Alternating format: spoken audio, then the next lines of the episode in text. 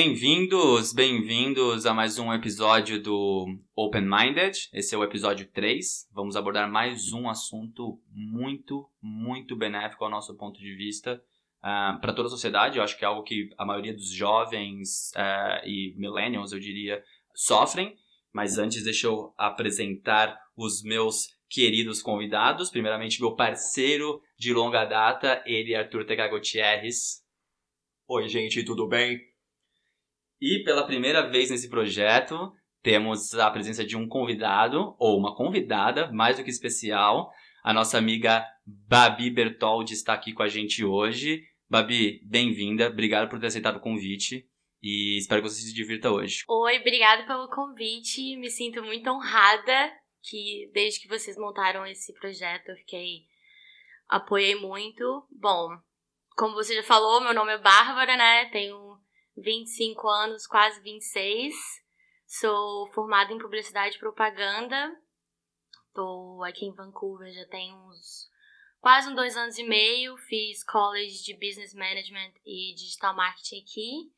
E estamos aí seguindo a vida, tentando encontrar o que, que a gente tem do propósito aqui. Bom, obrigado, Babi. Obrigado pela apresentação. De novo, é um prazer pra gente você ser a nossa primeira convidada. Acho que, como você disse, desde o início do projeto, você sempre deu suporte pra gente. Então, a gente sempre teve esse desejo de ter você aqui, você estreando como convidada, é, a cereja no, topo do bolo. é, enfim, o tópico de hoje é muito interessante. Foi trazido pela Babi pra gente nas, no nosso Instagram, numa das pesquisas que a gente fez.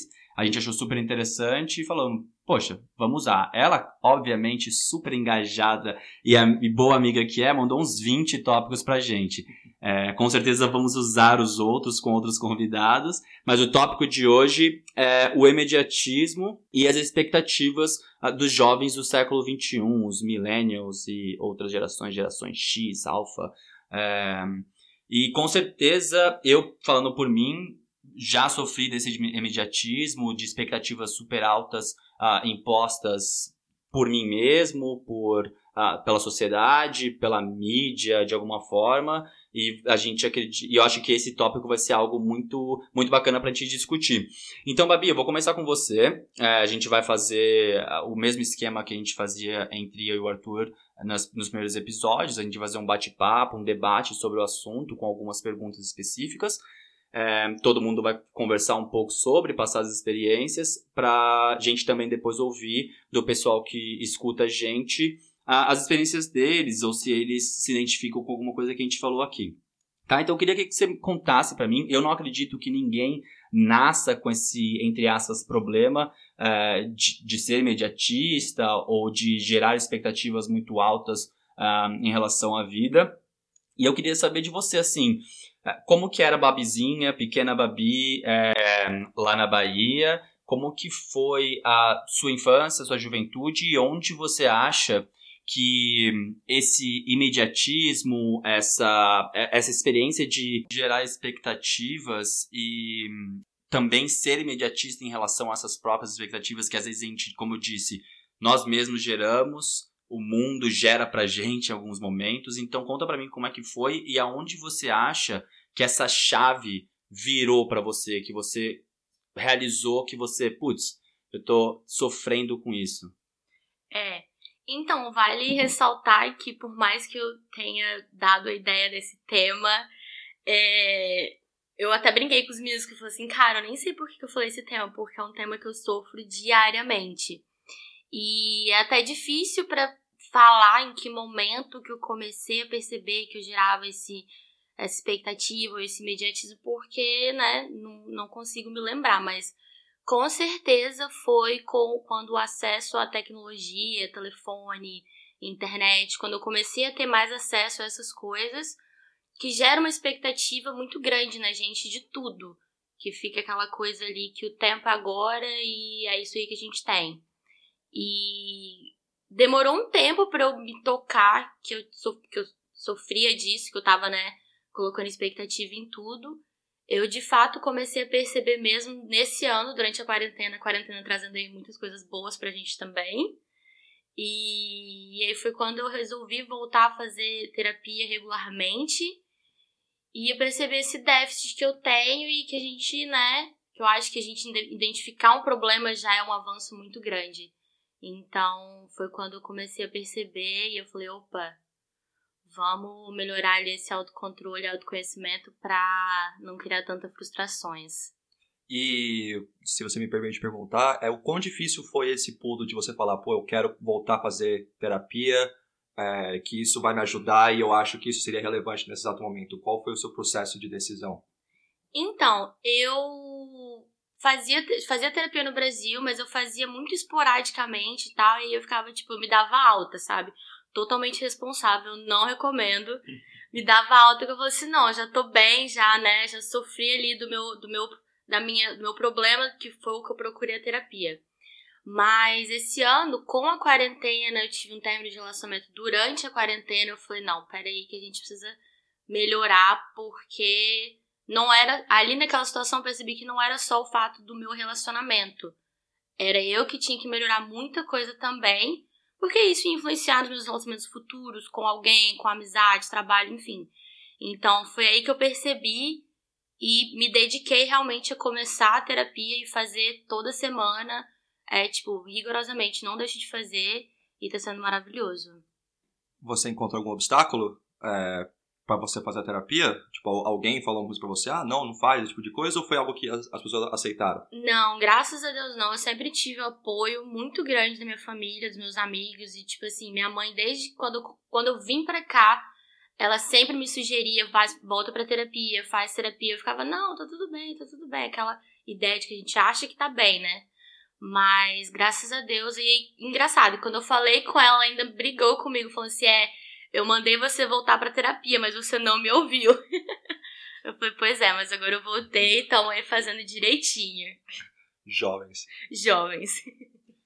Bom, legal, acho que assim, o que eu entendi é que você se considera, então, uma pessoa imediatista hoje. Com certeza. É, então, é, e essa foi uma das razões com que, que fez você voltar à terapia durante a quarentena, dentre outras, correto? Sim, também. Que legal. E você acha que, tanto no na questão de relacionamento, como a nossa vida pessoal, é, acho que já é sabido que as redes sociais impactam muito. Qual impacto você vê, assim, com exemplos ou alguma coisa do tipo, que a rede social tem nesse tópico específico dos jovens é, serem imediatistas, é, gerarem expectativas em alguns momentos que não são alcançáveis ou não são tão reais, é, palpáveis naquele momento? Sim, é, para mim o que eu mais percebo com a, com a rede social é o que eu comentei que é o acesso, que a gente vê ele muita coisa o tempo todo. E você fica ali se martirizando, né? Que você fica ali no feed, por exemplo, do Instagram, passando, aí você vê a vida perfeita de todo mundo. Aí você cria uma expectativa e, tipo assim, você entra num looping de que, tipo, cara, não, peraí que, sua, que você tá, tá no caminho certo, não precisa criar essa expectativa de querer ser alguém, de querer ser outra pessoa, de querer que as coisas, principalmente isso de querer que tudo aconteça muito rápido. Por exemplo, ai, quero encontrar o trabalho dos meus sonhos amanhã. Não, cara, isso não vai acontecer, isso leva tempo, entendeu? Você precisa ter calma e, e também, assim, principalmente para as mulheres, né? Eu me coloco nesse lugar que eu vejo ali no Instagram. Você vê, sei lá, os, o corpo perfeito, o padrão e tudo mais. E você fica, nossa, amanhã de manhã eu vou pra academia, me matar lá, porque, né, sei lá, em um mês quero perder não sei quantos quilos. Cara, não, não cria essa expectativa, porque não é saudável nem, assim, pro seu corpo, pro seu psicológico, pro seu emocional e não vale a pena. É, e eu acho que assim, também em relação às redes sociais, né, isso agrava muito a ansiedade, né? Porque o fato de você é, você querer ser igual a alguém indica que você não gosta de quem você é, sabe? Ou, ou isso, isso na minha opinião, claro. É, ou que você não gosta de alguma coisa que tem em você.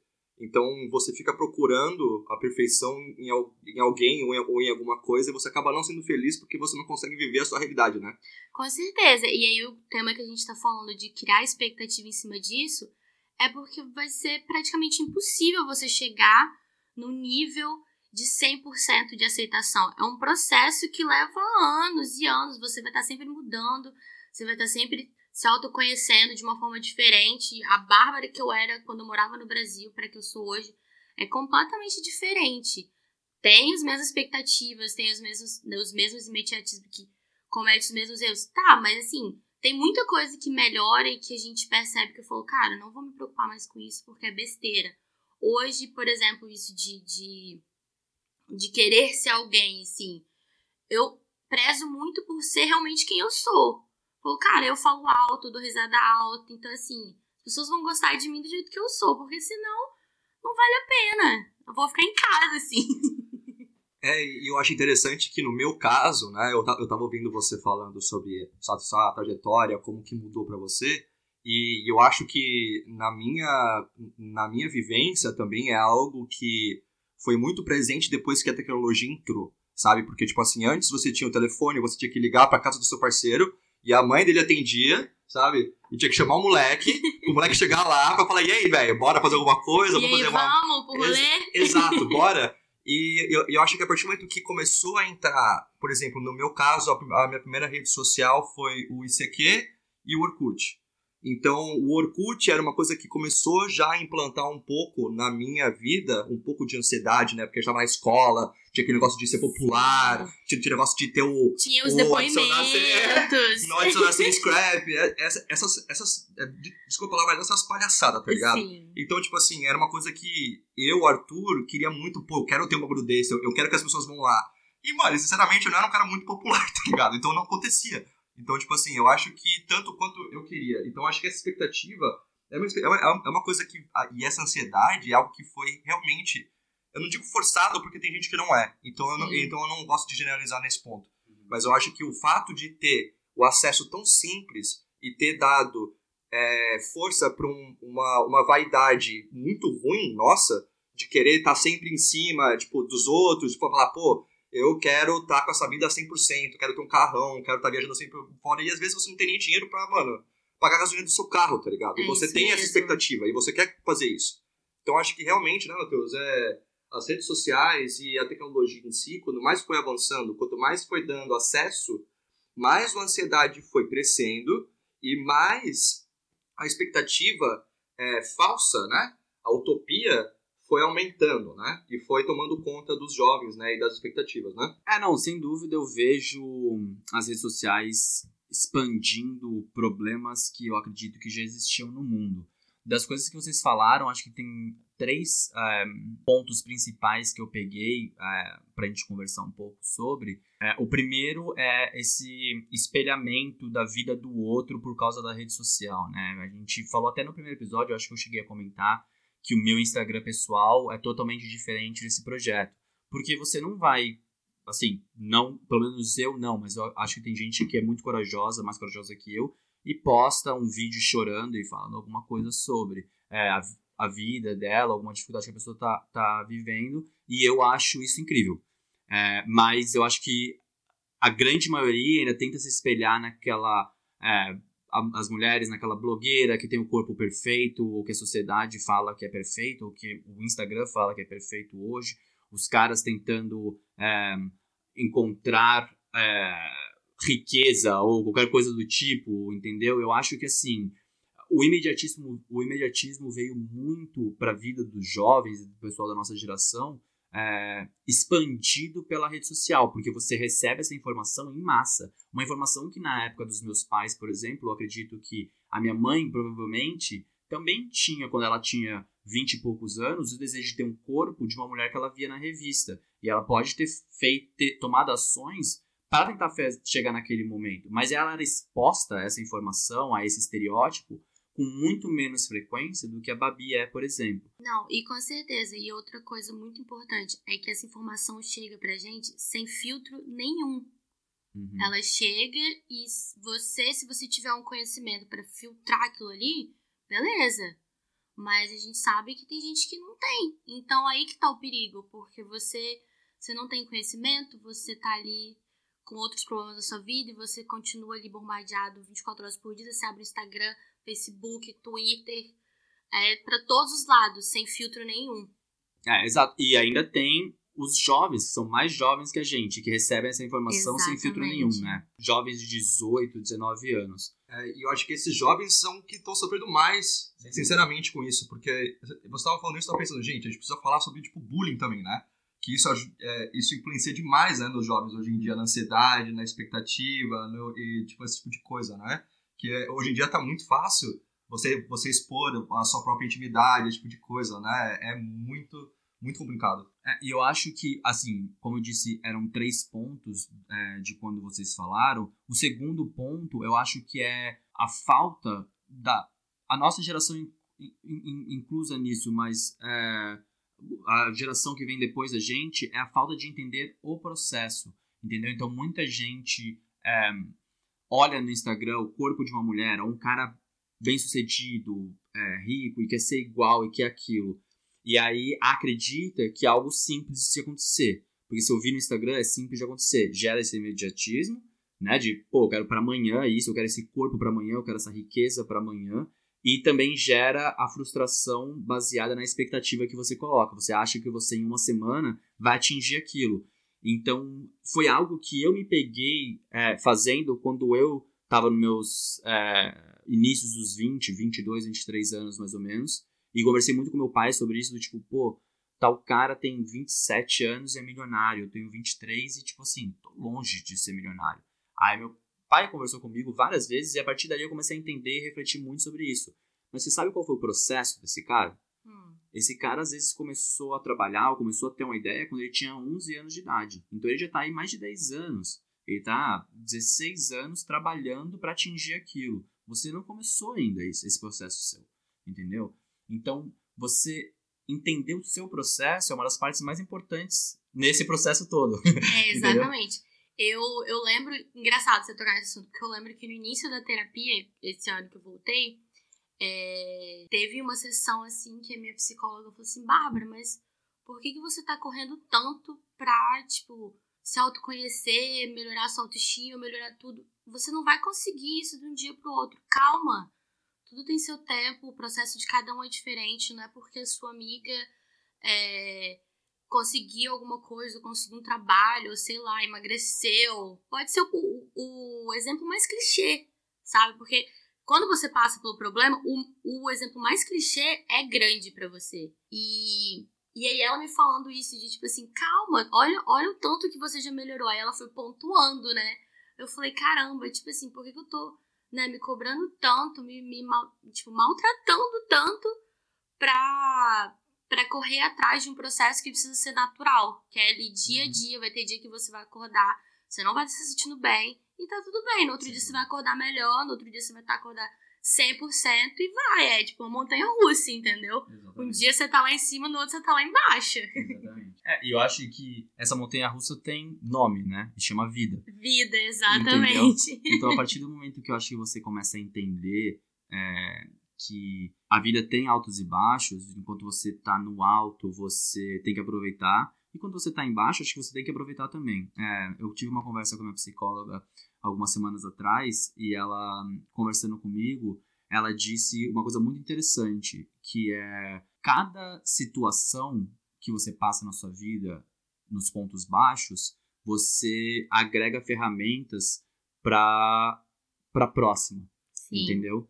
Então, cada vez que você vence um ponto baixo desse, quando chega no próximo, fica menos difícil de você vencer porque você já tem ferramenta acumulada das outras experiências. Com isso dito, você lembra algum momento da sua vida onde você se sentiu, você sentiu que você precisava de uma resposta imediata, você estava nesse imediatismo, seja num relacionamento, um trabalho ou algo na faculdade, escola, onde você passou por essa experiência e aí você passou por ela depois no futuro e você soube lidar melhor.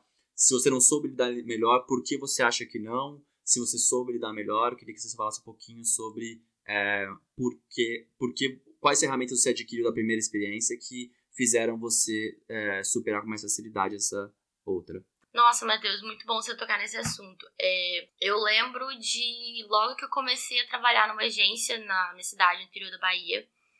E eu lembro que eu entrei lá, Eu conhecia, eu conheço o dono, né? Ele é tipo amigo da família e tudo mais.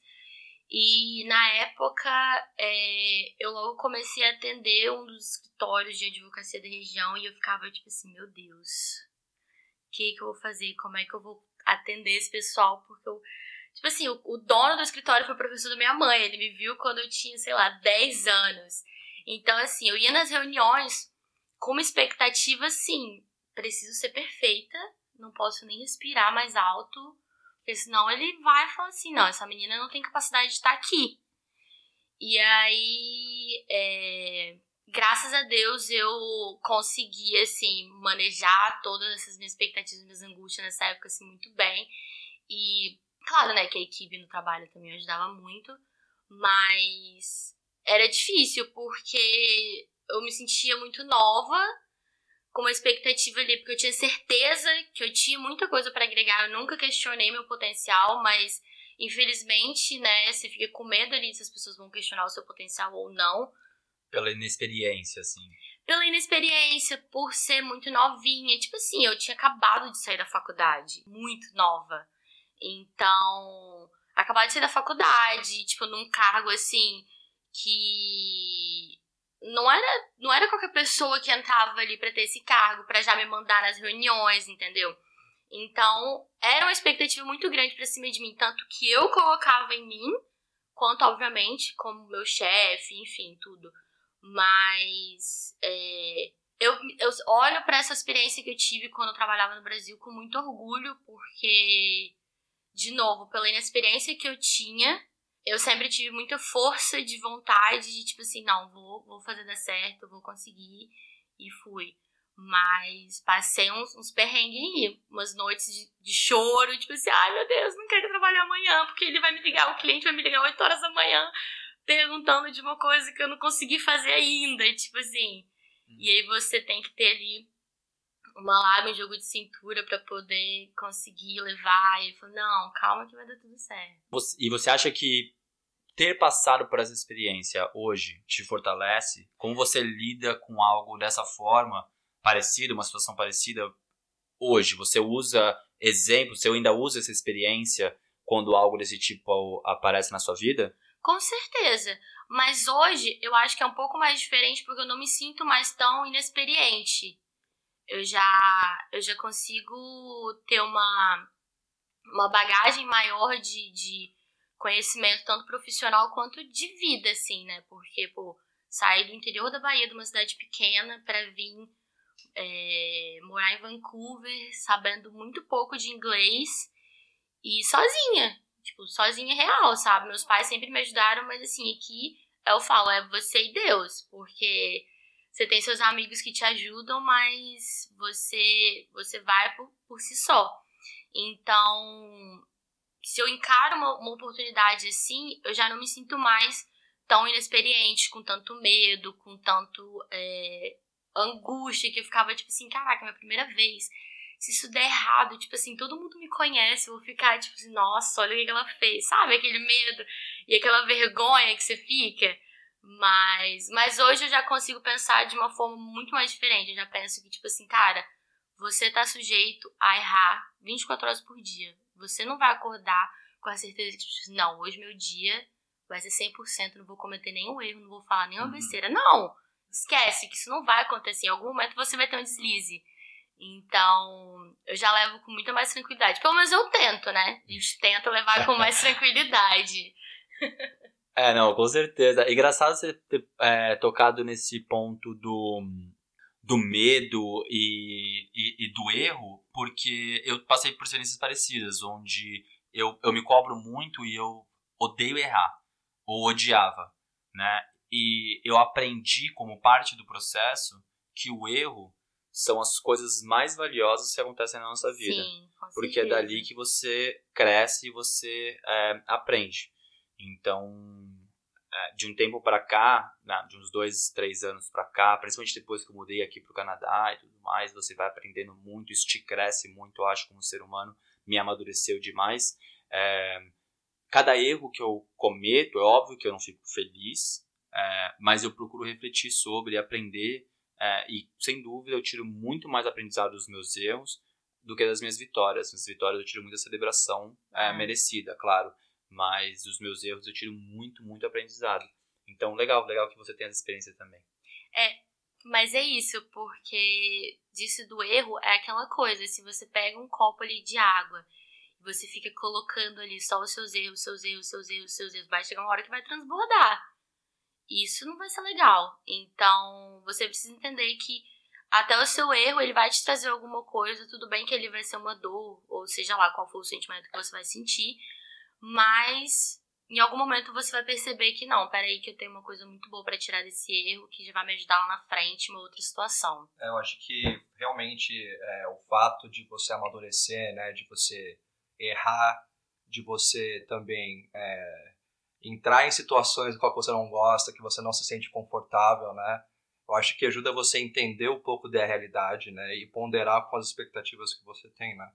Eu acho que uma coisa que eu queria também deixar aqui, né, quando a gente estava falando aqui desse negócio de emprego, né, uhum. de, do que outras pessoas vão pensar, né, eu acho que a gente, diferentemente dos nossos pais, né, tem muita pressão em cima da gente para ser alguém bem sucedido. Com né. certeza. Né? Eu acho que a expectativa em si também é, eu estava refletindo aqui enquanto estava conversando sobre isso, né, quando estava falando. Eu acho que a expectativa, sinceramente, a sociedade impõe na gente, né? Tem todo esse processo de você ter essa pressão, mas a expectativa é toda nossa, né? A gente tem que entender, Sim. né? Que a realidade não é isso, né? Que você tem que ter o processo, que você tem que passar por coisas que você não gosta para você conseguir evoluir, né?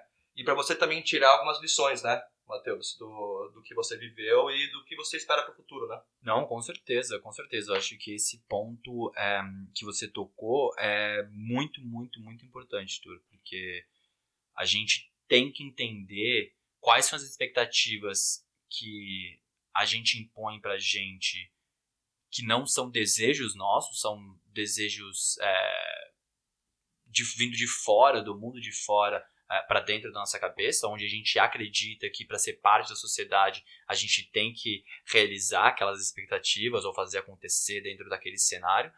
Quando na verdade não, quando na verdade você pode ser feliz sem ter o corpo de uma blogueira, você pode ser feliz sem ser milionário igual o cara do YouTube, você pode Sim. ser feliz é, sendo sozinho, você pode ser feliz tendo uma família de 300 pessoas.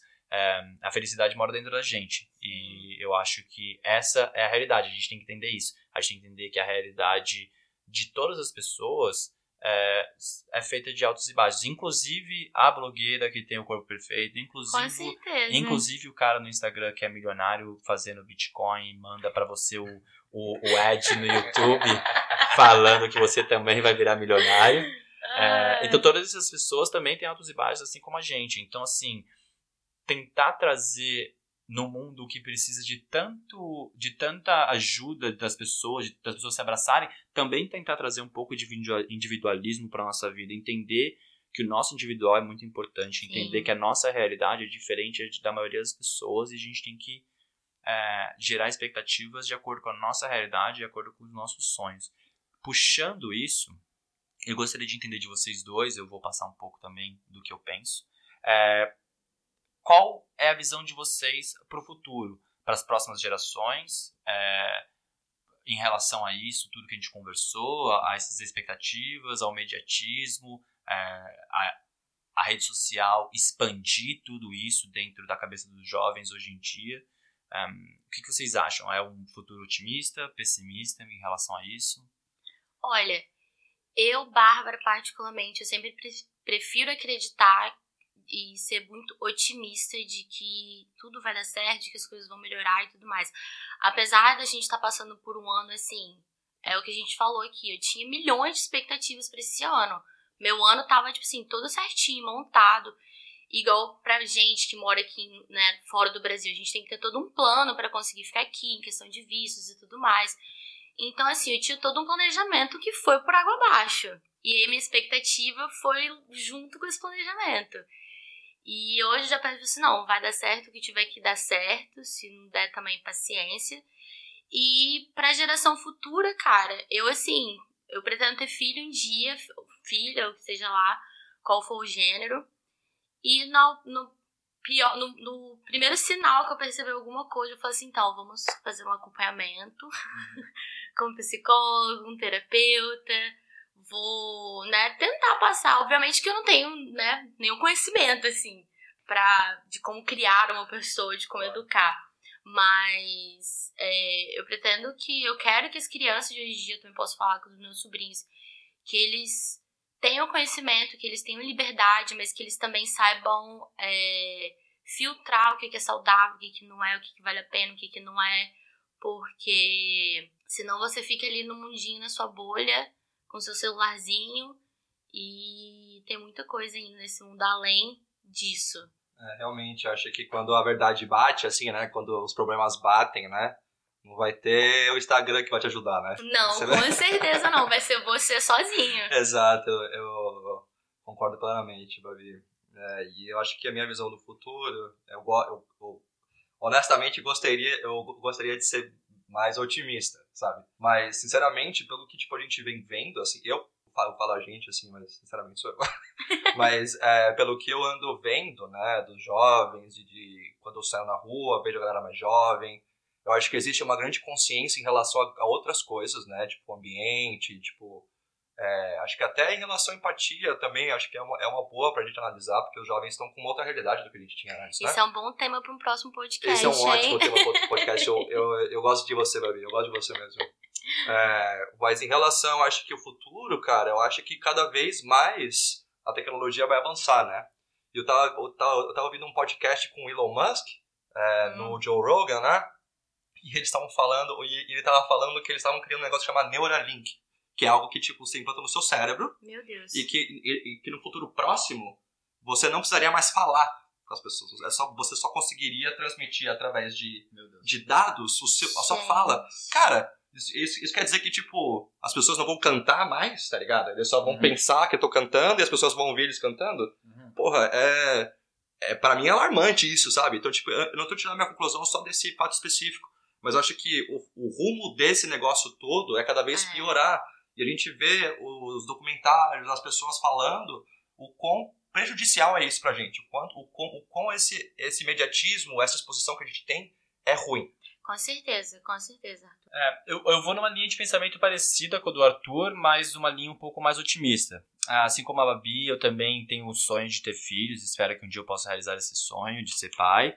É, eu acredito que o grande desafio hoje em relação a esse, esse assunto é que os pais das gerações que estão sofrendo com isso, os pais atuais, as gerações atuais que estão sofrendo com isso, não fizeram parte do avanço tecnológico super rápido. Quando começou a internet, que foi quando a tecnologia começou a avançar numa velocidade extrema, os pais dessas gerações já estavam um pouco mais velhos. Então, para eles acompanharem esse avanço, não estou falando que todo mundo, todas as pessoas não acompanharam, mas dificultou um pouco para eles acompanharem. A nossa geração, que foi a geração quando a gente estava com os nossos de 13 a 16, 17 anos, acompanhando esse avanço extremo, é, nós eu acho que já temos mais facilidade para acompanhar o futuro da tecnologia daqui para frente. Então acho que pra gente passar isso, e como nós sofremos com isso durante a nossa é. juventude, passar isso para as gerações futuras, dos nossos filhos, vai ser um pouco mais simples. Então,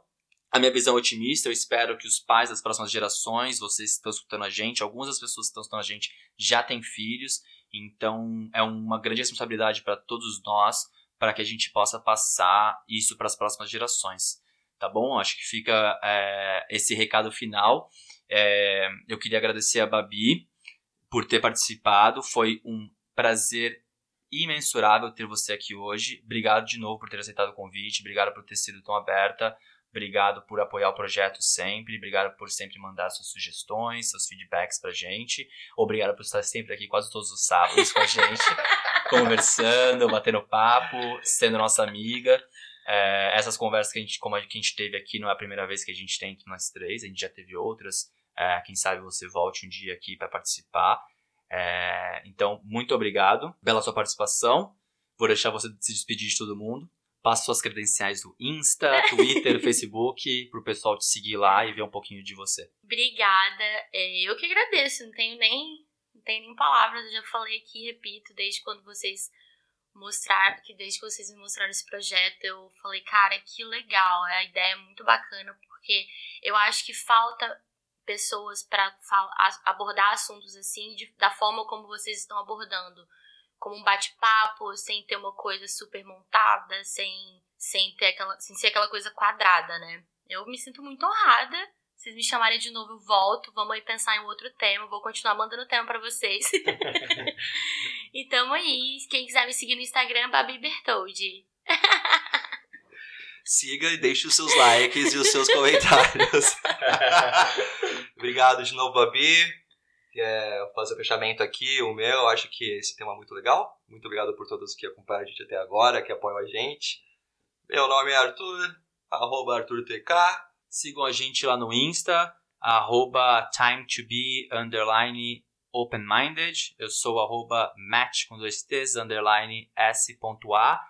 Valeu, um beijo para todo mundo, se cuidem, não se esqueçam de abrir a mente.